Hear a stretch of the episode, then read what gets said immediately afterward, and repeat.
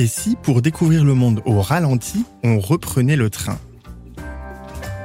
Et si finalement, ce n'était pas la destination l'important, mais plutôt la route qui y conduit En abandonnant l'avion pour privilégier les trains régionaux, les trains de nuit ou les trains grandes lignes, j'ai eu envie de retrouver le goût de l'évasion à deux pas de chez moi ou à l'autre bout de l'Europe. C'est ce que je fais bien entendu avec la France baladeuse depuis trois ans, mais aujourd'hui, j'ai envie d'aller encore un peu plus loin en t'emmenant en itinérance sur les rails.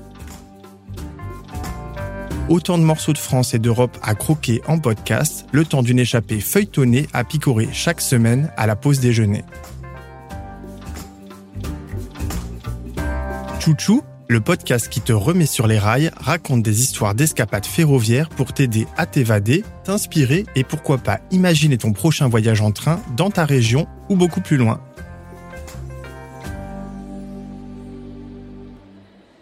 Le premier épisode démarre aujourd'hui et je t'emmène dans le sud de la France, en Petite Camargue.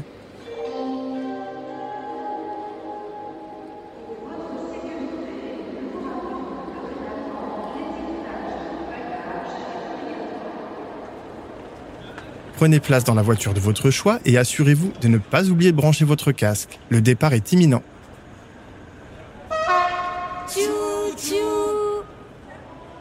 Construite à la fin du 19e siècle pour permettre l'acheminement du sel aux quatre coins de France, la ligne de chemin de fer Nîmes-le Gros-du-Roi fait partie de ces petites pépites que j'aime tant emprunter.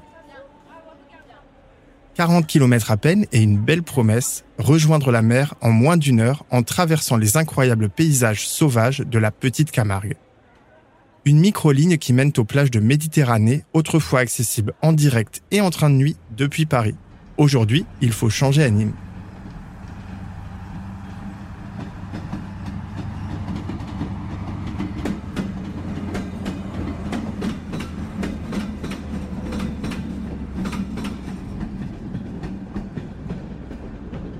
Évidemment, à bord, il faut embarquer un vélo pour pouvoir faire escale en gare et explorer les prairies humides de Saint-Laurent-des-Gouzes, le vignoble de Vauvert, les marais salants d'Aigues-Mortes ou la plage de l'Espiguette.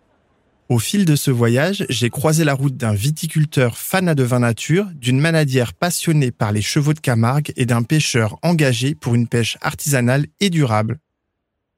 Suis-moi à la découverte de cette mosaïque complexe qu'est la Petite Camargue, une dentelle de poche qui s'étend de Saint-Gilles au Gros-du-Roi, entre le Vidourle et le Petit Rhône. 8h32. Le voyage commence en gare de Nîmes, à bord du fameux autorail baleine qui file trois fois par jour vers le port du Gros-du-Roi.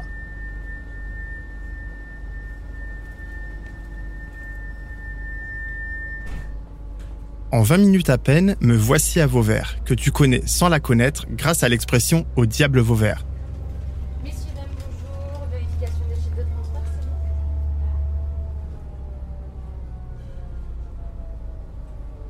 Ce petit village typique du Sud est situé en plein vignoble des Costières de Nîmes. Et si je me suis arrêté ici, c'est pour aller rencontrer Édouard Santex, un jeune vigneron qui produit du vin nature sur 8 hectares qu'il exploite en fermage tout autour du village. On est ici sur euh, Vauvert, un terroir, sur les derniers terroirs des Costières de Nîmes, et euh, un terroir que j'ai rencontré, euh, avec qui j'ai fait la connaissance en 2006, parce qu'un peu de façon hasardeuse, je me suis retrouvé euh, euh, responsable d'un domaine viticole voisin qui s'appelle le domaine viticole Renoir, Scamandre. J'ai démarré dans le vin en 2002, lorsque j'ai démarré un bac professionnel. C'était un peu un choix par défaut après quelques années d'errance scolaire travailler autour du vin, euh, voilà, ça, ça, donnait quelque chose d'assez du sens, quoi. Et euh, voilà, c'est ce qui a commencé à me forger en tant qu'homme et savoir un petit peu où où je voulais aller à l'avenir, quoi. Donc c'est, on peut dire que c'est la vigne qui m'a qui m'a vraiment sauvé, quoi.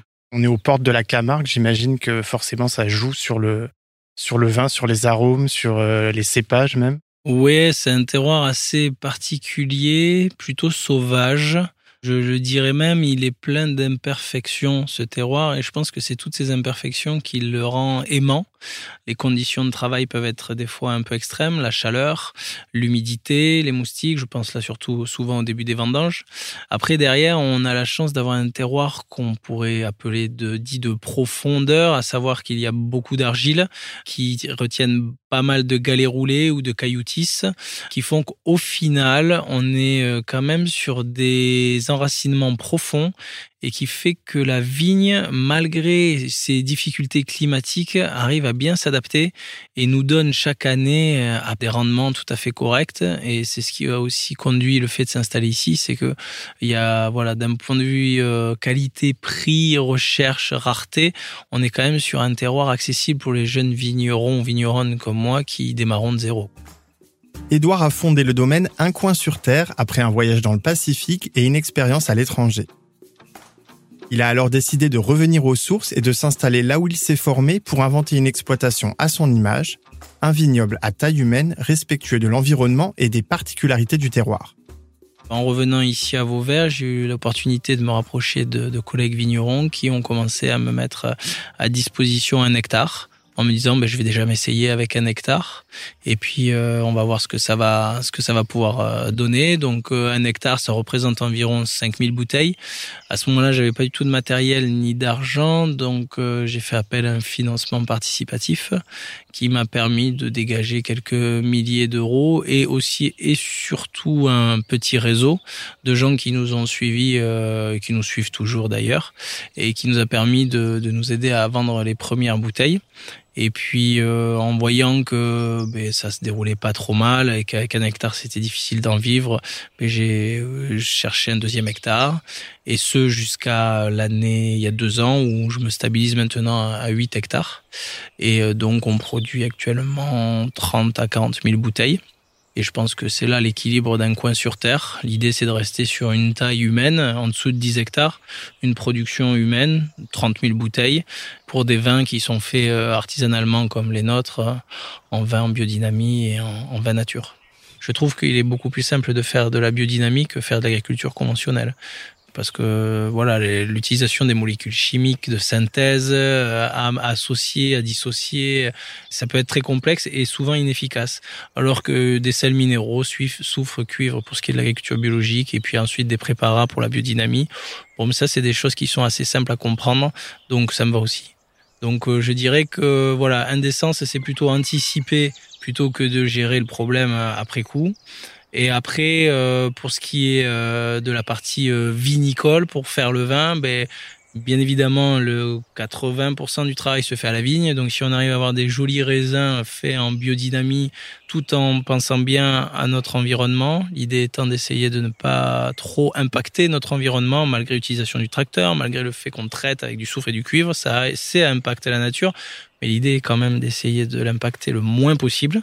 Et ensuite, une fois ramassé les raisins les plus sains possibles, parce que c'est ça en fait le nerf de la guerre, c'est avoir des jolis raisins, euh, les mettre en cuve et les accompagner au plus près, toujours pareil, en anticipant les problèmes.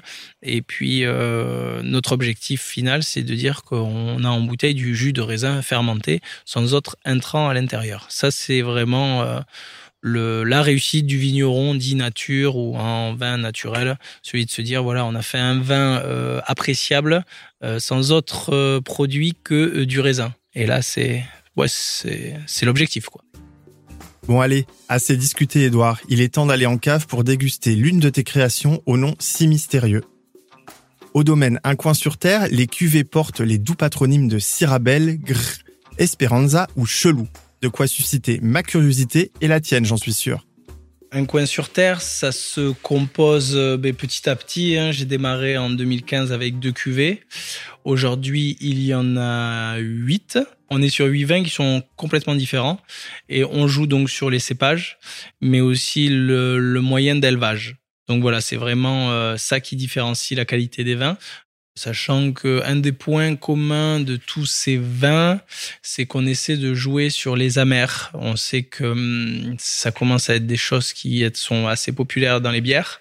Mais nous, ici, dans le sud de la vallée du Rhône, les amers qui pourraient s'apparenter euh, à de la fraîcheur dans nos vins sont des choses que l'on recherche parce qu'on n'a pas toujours l'acidité qu'on aimerait du fait du fort ensoleillement. Donc là, je viens de nous servir euh, la cuvée Chelou. C'était à la base parce que c'était du chardonnay et du chenin. Et du coup, euh, je cherchais un nom en cheux. Euh, mais j'avais pas trouvé autre chose que chelou.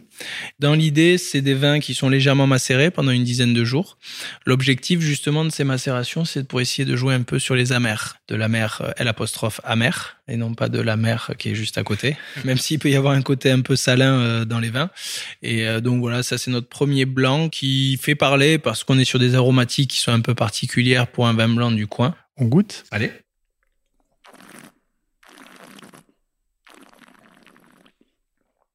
Le principe aussi des vins dits euh, naturels ou vins nature, c'est euh, de ne pas faire de filtration, de ne mettre aucun additif dans nos vins. La seule chose que l'on a rajouté pour être sûr que la conservation puisse se faire et qu'une fois la bouteille ouverte, elle puisse être gardée une paire de jours si nécessaire, c'est euh, un petit peu de soufre à la mise. En tout cas, c'est vrai qu'il est très sympa, il est super frais.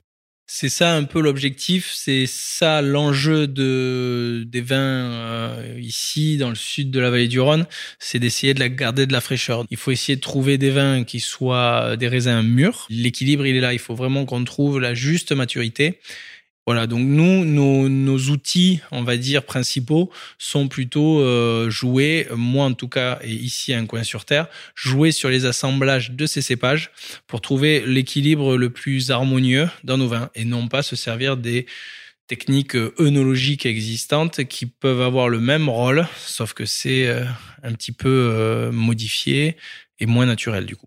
Et du coup, qu'est-ce qu'ils ont de différent, toi, tes vins, des vins qu'on trouve sur le terroir habituellement?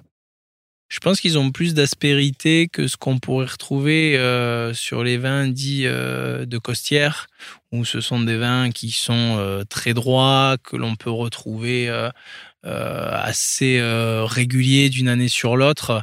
Nous, effectivement, on n'est pas en quête d'une continuité d'une année sur l'autre. Bien évidemment, on veut que nos partenaires et clients se retrouvent dans notre gamme, mais je pense aussi qu'il est important, et c'est un peu aussi ce pourquoi on fait du vin, qu'ils comprennent qu'il y a l'effet terroir, et dans l'effet terroir, c'est aussi le climat, et que chaque année le climat change, et que du coup, euh, ben, les vins évoluent. Et dans le terroir, il y a aussi l'humain, et je pense qu'il est aussi important de voir que l'humain se pose des questions, que le vigneron ou les vigneronnes se posent des questions chaque année. Donc je dirais que c'est ça les principales différences. Après, on est sur des mêmes vignes qui sont cultivées plus ou moins de la même façon. C'est juste derrière l'expression qu'on en fait. Nous, on ne cherche pas, je crois, en tout cas je parle pour moi, je ne cherche pas à faire des vins parfaits qui plairont à tout le monde. Je cherche plutôt à faire des vins, euh, voilà, de, paysans, des vins artisanaux qui plairont à certains, qui déplairont à d'autres, mais au moins euh, il a cette patte, il a ce caractère. Et je pense qu'il est important de se démarquer aussi, parce qu'on est quand même malgré tout dans un milieu assez concurrentiel, de se démarquer à travers, euh, si l'on veut, nos imperfections, que je verrais plutôt sur un air euh, de caractère. Avec tout ça, il est déjà presque 13 heures. Juste le temps pour moi d'enfourcher mon vélo et de filer vers la gare pour attraper le train de 13h15. C'est parti pour un très court trajet direction Le Quélard, le berceau des traditions camarguaises dans la région. Rendez-vous la semaine prochaine, même lieu, même heure, pour continuer l'aventure à la rencontre du cheval de Camargue avec Aurélie, une personnalité haute en couleur qui m'accueillera au cœur de sa manade.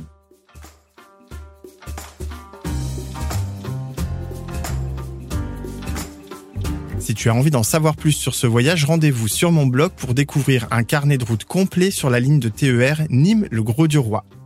Et j'ai une bonne nouvelle pour toi. Cette ligne fait partie des lignes de TER à 1 euro lancées par la région Occitanie. Et chaque premier week-end du mois, c'est carrément tout le réseau qui est à 1 euro. De quoi voyager pour presque rien en faisant de belles découvertes. Chouchou est un podcast imaginé et réalisé par Paul Angèle, créateur de la France Baladeuse. Il est mixé par Bastien Nicolaï au Studio Podcast Montpellier. Tu as aimé cet épisode? N'hésite pas à en parler autour de toi et à partager l'info sur les réseaux sociaux. Tu peux aussi ajouter des étoiles et un commentaire sur ta plateforme d'écoute favorite. Merci à toi et à très vite pour un nouveau voyage.